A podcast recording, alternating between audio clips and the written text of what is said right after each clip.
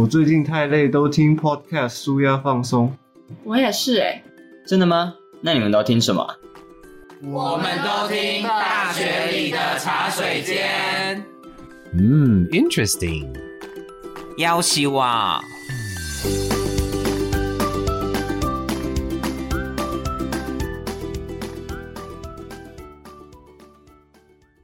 欢迎你来到大学里的茶水间，我是小毛。哦，还有狗在吗？我是博泉老师，我是智商中心的主任韵如，我是心理师慧珍。嗨啊，两位智商中心的伙伴，今天跟我们一起共度美妙的时光，代表我们今天要讨论的主题可能跟情绪有关。对，因为我觉得我们今天可以多聊一点压力的部分，但我看两位、嗯。伙伴来，他们现在感觉是压力很大，好像从事陌生的的的事情，或者是到一个全新的环境的时候，都多少还是会有一点点的紧张，对，我觉得是势必的，哎，嗯，是这样子吗？是因为我们今天是第一次被邀请来录 Podcast，其实因为没有。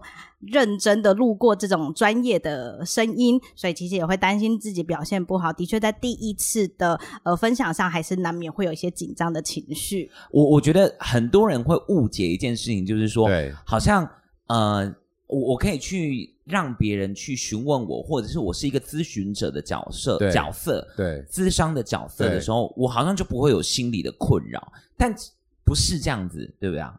对吧？心理师慧珍。嗯，心理师也是人，也是会有人 该修的功课。对，老师也是吗？老师，我也是这样子啊。我觉得很常同学问我很多问题，然后他们是有压带着压力来问我的。嗯，但是那个压力其实也是会回到我身上的啊，会有回力，回力那一个回力棒就是射过来诶，然后我就马上接受到那个压力。你可以举例。一一一一下吗？因为就会小时候说同学他会有呃他生活上的烦恼，以至于导致他工作诶功课上没有办法有很好的表现。嗯，那我就会试着去思考说他生活上为什么会遭遇到这些压力，甚至上有情绪的问题。因为其实我有听过有同学现在可能会有一些睡眠障碍啊，或者需要靠酒精才能入眠的这些问题啊。而且是在呃，我认为人数是越来越多的。嗯，那其实这个角度，作为我们教育者来讲的话，多多少少我也会回到我身上去思考到说，诶，我需要怎么样才能够在一个非常 OK 的状态之下帮助他，同时又能够让他完成他的该做的工作或者是学业的部分，哦、所以这个部分的压力也会转嫁到我们身上来。哦、我觉得多多少少都会有这种状况，是因为你想要帮助他的关系，因为这是我们作为一个作为一个教育者一个我觉得最呃根本的一个道理吧。嗯，对啊。那所以老师，如果照你所叙事的这样的状态，其实，在咨商中心所。呃，所谓的在咨商者当中面对到的每一个情绪困扰的状态的时候，你们的心情又是怎么样子呢？哦，如果按照老师说的，其实我们如果作为一般的呃对话的过程当中，我们的确很容易把呃投呃，诉苦的那个人的情绪装在自己身上。嗯、可是，当我们切换成一个专业角色的时候，其实我们也要试着避免把那个呃所有的情绪跟压力背回到自己身上，因为我们一天要会谈的学生其实蛮多的。哦，嗯、哇，听起来就是他们一天必须要去接受的量，可能是老师压力是很大耶。所以，我想问主任一个问题耶，因为其实我觉得啦，在我们的认知过程当中，嗯、过去呃有这些我刚刚所述的这些问题的的年轻人们，嗯。比例感觉没有像现在来的这么的高，哦、嗯，是这样子吗？还是那只是我们接触到的人数的不同的？老老师，你的意思是说，过去的比较多，现在的现在比较多、欸？哦、我觉得，因为过去感觉呃，同学有酒精成瘾的问题，或者是睡眠障碍的这个问题，嗯，的同学的比例，在我过去遇到的人数，感觉没有现在来的、呃、多这么的多。嗯所以想请问一下，两位也觉得现在真的这个比例有在攀升吗？嗯，好，那我先回答好了。其实我在大专的职商中心已经今年算第六年，要迈入第七年。嗯、呃，真的。学生的困扰程度也持续在上升，对，而且再加上逢甲的学生其实偏多的情况下，以每次每个学期来求助的学生都偏多，就是有慢慢持续上升。可是我觉得这是一个好事，就是学生不再把自己的压力或情绪放在自己身上而已，他们会愿意来求助，会愿意来说说看，哦、告诉我们说，哎，这个资源他可以用，然后有没有找到其他的方法可以帮忙自己？嗯，所以其实韵如刚刚所说的这一件事情，其实是病逝感。的这件事情吗？嗯，但有时候还不到病逝感啦。他只要觉得自己有一点点怪怪的，嗯、或是跟平常的情绪好像有点恢复不完整的时候，他都来求助的情况下，我们都还是试着可以陪他们多聊聊。嗯、然后我觉得现在学生有一个比较辛苦的是，他好像在平常的生活中，他好像不太敢把这些事情告诉别人，哦、但是别人会说：“哦，好无聊，这这无聊的小事也要烦恼，你是不是想太多？哦、你不要想就好了。哦”我觉得这些对他们来说其实是比较担心。害怕的，这就是跟我之前所提到那个自我投射就有点像，因为现在我们太常把自己的想法加注在别人身上，觉得说，哎，我觉得是这样，你应该就觉得是这样吧？嗯，我觉得这个会是对，这会是一个很大的一个问题。哎，那我蛮好奇的问一下慧珍好了，就是呃，现在目前所看到的有关于呃呃年轻的同学们，大家在烦恼的生活压力的来源，大概是哪一些？比如说可能课业啦，或者是就采样的样本当中有没有哪一个原因的比例是特别高的？最高的哦，最高的，我觉得，因为同学目前生活当中比较多接触，就是其他的同学，可能就也会担心同才的人、哦，对对对，同才的那个就是有没有归属啊，然后别人是怎么看自己啊，嗯、然后我有没有就是被认同啊，然后在分组的时候我会不会落单啊，嗯、然后我能不能跟我想要的人一组啊，然后。如果我跟我不想要的人一组，我该怎么去拒绝？好细哦。所以人际关系是你觉得目前同学遇到的状况当中问题最呃来源最多的部分吗？来源最多吗？就是他最容易显而易见，就是他太容易发生了。对，其实好像人际关系在呃这个年纪的这个区间，我觉得会是一个很大的一个、嗯、呃压力的来源。嗯，因为我会幻常常幻想，我以前读大学的时候，我也会很害怕，就是成为那一个。没有被分到组的人呢、欸，嗯，但都但是我都是马上被选走那一个，可能可能我人缘很好吧，这个睡觉的成分居多。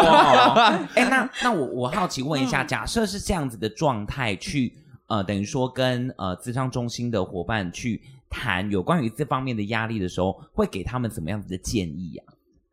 建议吗？我觉得那个建议在提供建议之前，可能我会先带同学去。呃，好好的看见他所处的状况到底发生了什么事，嗯、他的理解是什么，然后他的感受是什么，然后以及他面对这样的情况，他有没有支持的人啊，或是他过去用了什么样的方式去帮忙自己？那他现在之所以还还是碰到问题，是因为他的可能呃什么样的方式不管用了，或者是他哪里碰到困难了？那我们再从这个过程当中去找到。呃，其他的解套方式。嗯，我想问会这一个问题哈，假如说这个同学他人际关系出了很大的问题，嗯，的原因，其实，在我们呃，身为比较年长的人在看，其实我们大概可以知道原因在哪里。举例来说，嗯，他常常因为自我意识太强烈而跟其他同学处不来的这个状况，嗯，那在这个角度之下，你们会去建议他修正他的原生个性呢，还是你会给他不同的想法跟不同的建议呢？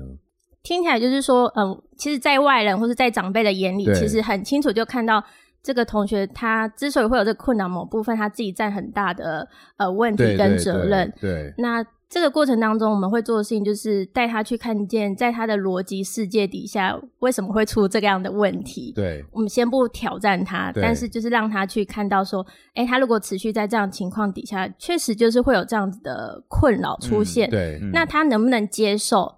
那他如果不能接受的话，那他想要的是什么？对，再去找到一些呃调试或者是一些空间。因为其实我多多少少有遇过一些呃，不管是我过往成长经验的人当中，嗯、他们的自我意识是非常非常强烈的。嗯、就哪怕你呃不论用各种方式试着想要去让他了解跟看见自己的问题在哪里的时候，可是他永远只想到是我我我。那这样子的状况之下。有，我想问一下两位有没有什么样最好的方式是可以帮助这样的人，让他去意识到自己的问题在哪里？因为他是非常想要过更好的生活，可是他没有办法去从根本改变那个自我意识的固执的时候，有没有哪个方式是最方便跟最快速的，可以让他们认知到？哦，我可能真的要变一下我自己。我觉得其实听老师在讲的时候，其实我想到，其实，在智商学派的时候，其实有非常多对于所谓的呃，不管是他现在碰到了情绪困扰，或者是他想要改变自己当中的不一样的诠释。有些人认为是你只要正向的激励他，他其实慢慢的就会找到一个自己的出路这样子。那有些可能觉得这个要从他原本最根本的原生家庭，或者是他的潜意识当中的判断当中去慢慢去引导他这样子的的状。其实好像蛮多解法的，对不对？嗯，而且我觉得老师刚刚有讲到一个，呃，我觉得还蛮关键的是，呃。这个人他有没有自省能力？他有没有自我后设去省思自己的状况，然后去看见他所处的呃情境到底发生了什么事？他是会检讨自己，或是还是还是去检讨别人？嗯，这部分就是我们也会去在谈话的过程当中去评估跟了解。对。然后如果说他是一个呃总是把问题往外推的话，那。我们就是持续带他去看见，在这样的情况底下，他会在重复经历什么样的困扰？哦，嗯、应该是说在咨呃所谓的在咨询的整个过程当中，其实是找出。问题的根本啦，嗯、对，对，就是先看见自己这样子，嗯，哎、嗯欸，看见自己说起来很简单，但其实很难，非常困难，对吧？老师，你觉得你够了解自己吗？我觉得我在呃这两三年过了三十岁之后，我算是非常了解我自己。要求你要过到三十，我觉得要过到三十，哎，因为我觉得三十是一个坎哎、欸，嗯，是真的是一个坎。怎么说？因为当你现在的人生状态跟以前就有很大的不同。你现在人生状态就是说，哦，以前我可能需要靠父母的金援，才能够呃维持我的生活，但现在的你是都凡事是靠你自己，嗯，所以因为凡事都必须依赖你自己的状况之下，你会去更了解你自己的能力在哪里，我是谁，我是一个什么样的人，嗯，那因为这是这个年龄的阶段才能够让我更了解我自己，所以我觉得我真的是过三十之后我才。更了解我自己，我也很喜欢现在的这个年龄状态的我自己。嗯，所以你现在碰到压力，或者是碰到比较负向的情绪的时候，你也比较容易，呃，也比较懂得怎么自处咯。可能就去夜店，然后就喝个烂醉，没有啦，开玩笑啦，我不是啦，我不是，因为我认为喝酒，呃，开心归喝酒，应该是开心的事情，不应该是拿来解决问题的一个原因，哎、嗯，方式啦。嗯，对。但我如果以我自己来讲的话，我遇到压力大或是心情不好的时候，我就会去。一个人独处去做很多会让我自己一个人开心的事情。嗯、其实我觉得现在很多人很怕孤单，没有办法一个人相处。嗯、可是我自己有找到自己相处一个人相处的乐趣在哪里、欸？哦，我理解，因为每一个人其实面对压力或负向的情绪的处理方式其实不太一样。老师是自是等于说自己，嗯，自己跟自己去对话。我就会在太阳很大的时候，然后。就去骑脚踏车，嗯，这件事情、哦、对，我看你蛮喜欢骑脚踏车。对，这件事情对我来说就会是一个非常快乐的一个舒压的一个方式。像刚刚说的，嗯、我觉得太阳啊，太阳真的是一个很神奇的一个东西。嗯、太阳照进你的身体里面的时候，那个感觉是很像一个能量针打到你身体里面去。嗯，你整个皮肤、整个毛细孔全部都张开，然后这个时候在听着你喜欢的音乐，然后开始活动的时候，我觉得整个情绪是会被呃翻转的。嗯，我我听起来。反而想要问你一个问题，是说你那那下雨天你就会不开心吗？哎，我想问一下两位，因为我自己曾经有怀疑过我自己有一个呃，不能说是疾病啦，一个情绪状态叫做季节性情绪失调症。我我认为我自己是有这个问题的。嗯、那这个我是稍微简述一下，这是一个什么样的一个问题？好了，这个问题是在人在太阳比较少的时候，或者是温度比较比较低。或者是这个日照时间比较短的时候，会比较容易进入到一个比较不那么开心的一个状态。啊哈，我我自己认为我在冬天的时候，尤其是最寒冬的时候，我的情绪是比较浮躁的。嗯，但是我只要在太阳很大，然后天气非常好的时候，我都会是非常非常非常开心的这个状态。boy 耶，对对，所以所以我想问一下两位，这个 是两位笑到真实的一个事情吗？呃，好，嗯。老师说的真的是一个蛮精准的状态。其实我们自己在跟学生辅导的过程当中，真的是季节转换的时候，是我们最担心害怕的。尤其是每年十月过后到十二月，就是那个要准备进入冬天、秋天要转变的那个过程当中，其实学生的情绪调节能力没那么佳的情况，他们很容易就会有一些比较忧郁的状态。然后春天要转春天的时候也是。就是每次季节转换比较明显，冬天转春天也会是一个情况。所以大家如果有意识到自己的情绪开始有一点点调节不过来的时候，真的会是受着天气影响。我以前也不太相信，但在这里这么久以后，我非常相信这件事。我我真的觉得季节调整真的是。对，就对我个人来讲，以个人经验来讲，是一个很大的问题。嗯、因为我就是一个很喜欢穿着短裤短袖，然后一直流汗，然后在外面跑来跑去的人。嗯、可到冬天，我就想到说，哇，好冷了，不能穿短裤，要穿的很多，行动变得非常不方便，然后没有办法，就是上上下下跑来跑去的时候，我就会觉得说，啊、嗯哦，好烦哦，为什么夏天不赶快来？呃，这个也确实可能在大家在季节调整当中可能会面对到的一个课题。那我想要问，呃，主任跟心理师，就是那你们属于自己，或者是你们看，呃，同学们在面对到压力的时候，有没有什么比较适切的，大家可以去释放自己的压力或负向情绪的方式呢？嗯，我觉得学生其实也可以找到自己到底是压力来源的时候，他需要独处还是他需要有朋友陪伴。我觉得这是最明显的两种方式。嗯、因为像老师的方式，他就是需要独处，但有些人的确需要有人陪伴。嗯、只要有人在他旁边陪他讲讲话，听他说说话，其实他那个情绪就过去。但如果有的同学旁边没有这个人呢？嗯、哦，对，所以我其有时候就会问学生说：“诶，那你讲电话也可以吗？你是不是有跟朋友可以通到电话？你也可以接受？所以去找到一些他。”他在呃，可能真的半夜两三点没有人陪的情况下，他还是有其他的方式可以有一个舒缓情绪的部分。我我想换个角度来问一下这个问题：假如说今天是我们身边有这样子的呃同学或者是家人存在，嗯、那呃，你想要作为他的陪伴者、聆听者，当然这个是我们呃很乐意做的一件事情。嗯，嗯可是身为一个聆听者，久了会烦这件事情怎么办？我我认为这是一个这是一个很常出现的一个事情，欸，哎，oh. 就变成说这个压力就会再继续转嫁到下一个，就好像贞子一样哦，那个录影带你一个看完就传到下一个去。哎，我觉得这个问题应该是也是回到他们在咨商的这个角色，就是回到对，是很容易我相信厌倦呢，因为我刚我举例来讲好了，今天是一个朋友，那他感情上出了问题，那他可能第一次先跟你讨论这个问题的时候，嗯、你非常。用心的、很有耐心的试图想要替他解决他的问题，可是有时候人在那个情绪当中，他会变得非常钻牛角尖，Yeah. 很执着那个问题。那身为局外人，你听就会觉得说，哎，好像这十通电话讲都是一样的事情，嗯嗯、只是内容稍微调整而已。但问题的本质我们都知道。那这样子，身为一个聆听者，我们是要继续很有耐心、很有爱的聆听下去呢，还是我们要跟他说，OK，Stop it，够了？哈哈哈，你没有曾经说过 “stop it” 够了这种？对学生当然不可能，但对身边的朋友当然还是就是觉得啊，可以挂电话了。但我觉得要先回应这个部分，就是你的角色如果是一个聆听者的情况下，我觉得我们也要学习确认自己是不是想要强加一些改变的方法在对方身上。对。所以如果当我今天的角色只是想要听他说，我就是让他发泄情绪的话，那你就让他尽情讲。其实你耳朵可以关一半也没关系，是就是他。需要有达到他讲的需求，那你就是一个陪伴的角色。但当这个人的情绪全部都发泄完，他开始脑袋可以运转的时候，我们再来跟他讨论说：“诶，那你想要改变吗？你想要有解决的方法吗？”那我们这时候再来讨论。所以你可以设定自己是不是前五次就是随他去抱怨吧，然后五次他脑袋清醒的时候陪他讨论。那我们是不是有什么方法可以来做一点调整？所以，所以，所以人一定会清醒，只是他需要的时间长短是不一定的。对，但每个人要经历的那个像失恋的要走多久，其实大家都不太一样。对对，了解。你们最常碰到学生现在目前的困扰大概是什么啊？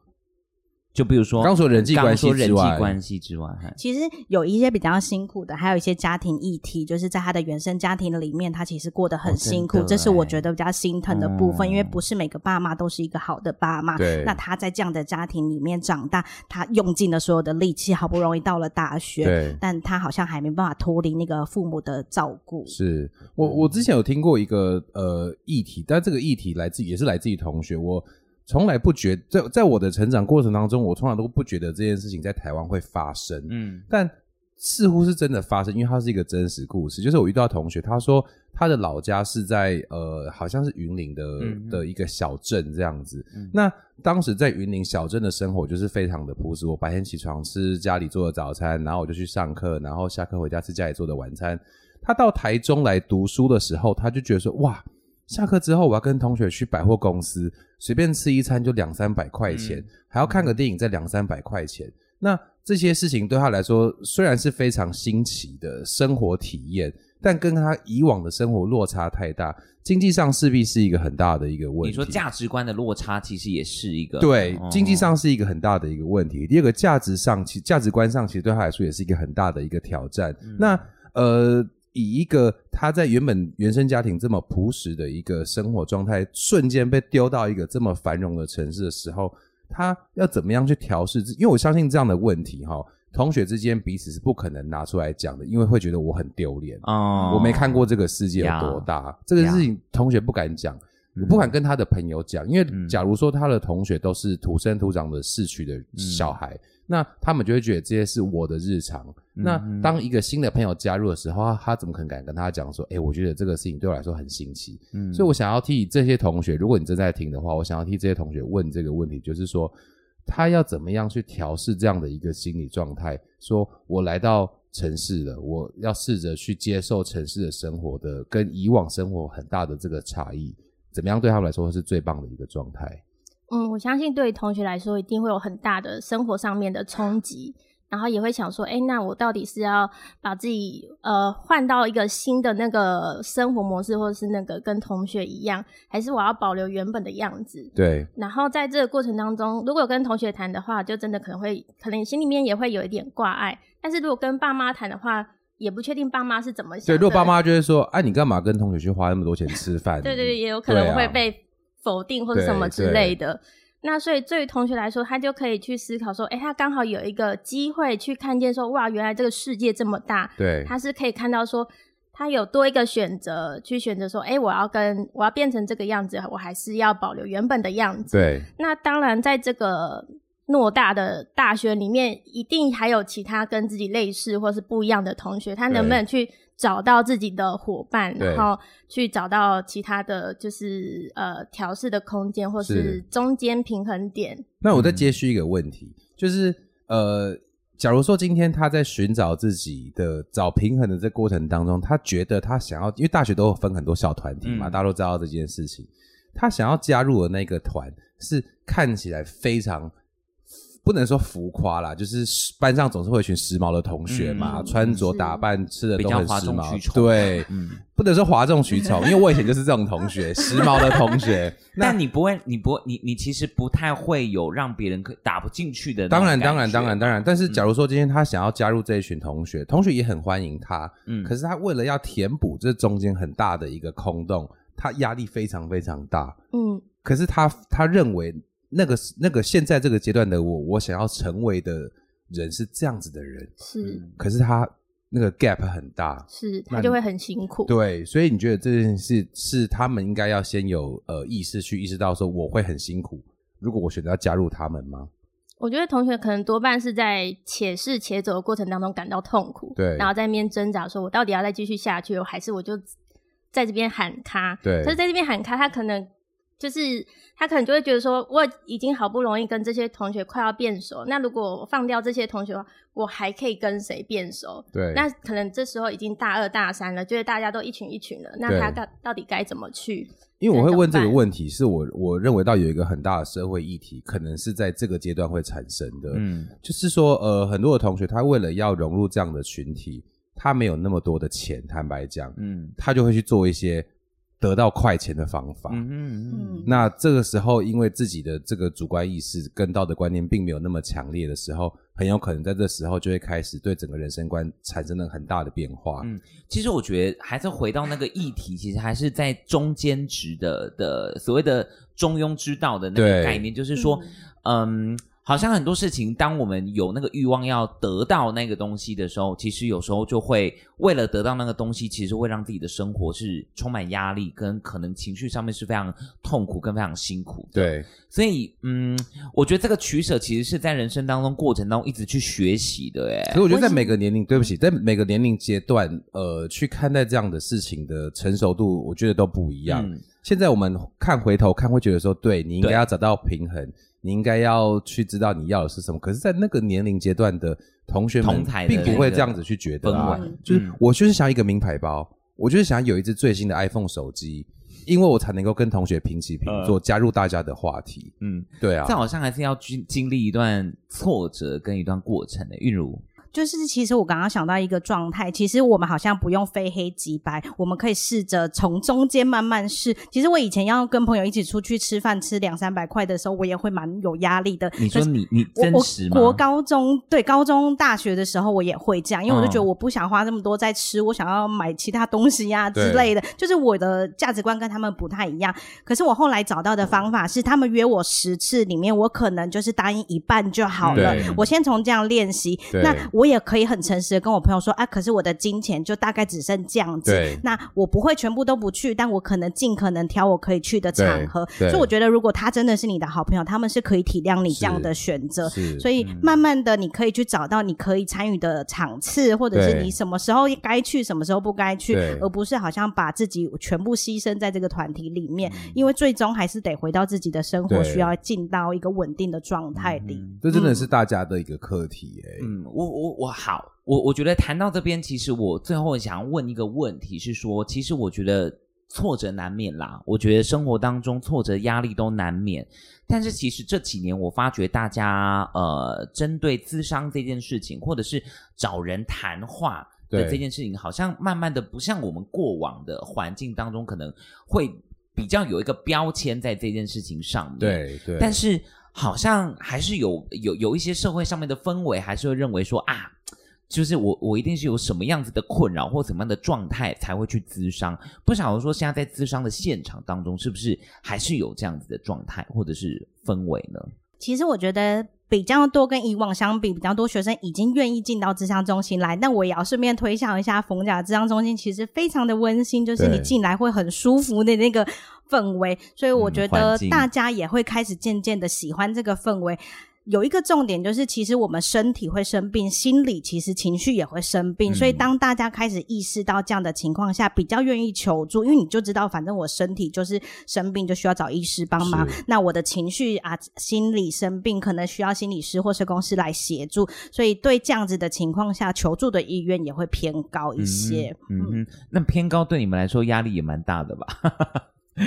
嗯，我觉得这是一件好事，好事欸、表示大家对于这个接受度，嗯、然后看见越来越高。其实像最近 Me Too 事件一样嘛，嗯、最近这新闻炒得沸沸扬扬的，一个接着一个，嗯、总是有开第一枪的人。嗯，今天愿意开第一枪出来的人，那后面的人就觉得说，对耶，这件事情是应该拿出来被讨论的，嗯、不像过往说啊，这件事情我就拿一块遮羞布盖在我自己身上。啊啊啊、所以我觉得像刚刚讨论到的，现在越来越多的同学有意识到说，哎，对。我今天心理生病，不代表我是神经病，嗯、我只是心里有一点不舒服。嗯、这件事情，我觉得是要不断的去跟所有的人，不管是年轻的同学，甚至是大家的长辈，嗯、我觉得长辈去讲这件事情，反而是现在最难的事情，就是你如何去跟你家里的长辈讲、亲戚朋友说，哎，真的，心理生病是没关系的事情。嗯对对吧？对他们会觉得说啊，我今天如果去看精神科，然后就是讲我是心经病呢。但但但这个其实也也呃，我我觉得刚刚这样讲好像有一点点，因为我觉得其实长辈的生长环境跟他们的那样子的文化背景啦，对对对对，我我觉得那个并不是说好像是对或错的问题，而是说，其实，在现在的社会氛围跟现在的社会的形塑的这样子的状态，其实一定会。呃，有一些在我们自己内心的纠结，或者是那个拉扯，但是我觉得就是认真的面对自己现在当下的这样子的环境。对啊，但我最后想要问一个问题是说，如果假设我本人，或者是我发现我的朋友有这样子的需求。就是他可能需要跟人家聊一聊的的情况之下，他可以怎么去寻求学校的这样的资源的环境，或者是他可能现在听的人，他可能已经是出了社会的话，有哪些资源是他可以去接触的？先以学校来讲好了，如果是学校的同学，他们发现到自己有问题的话，嗯、是我可以直接推开门走进去说，说我不要说话，我就是说我推开门走进去，你们就可以看得出他需要协助吗？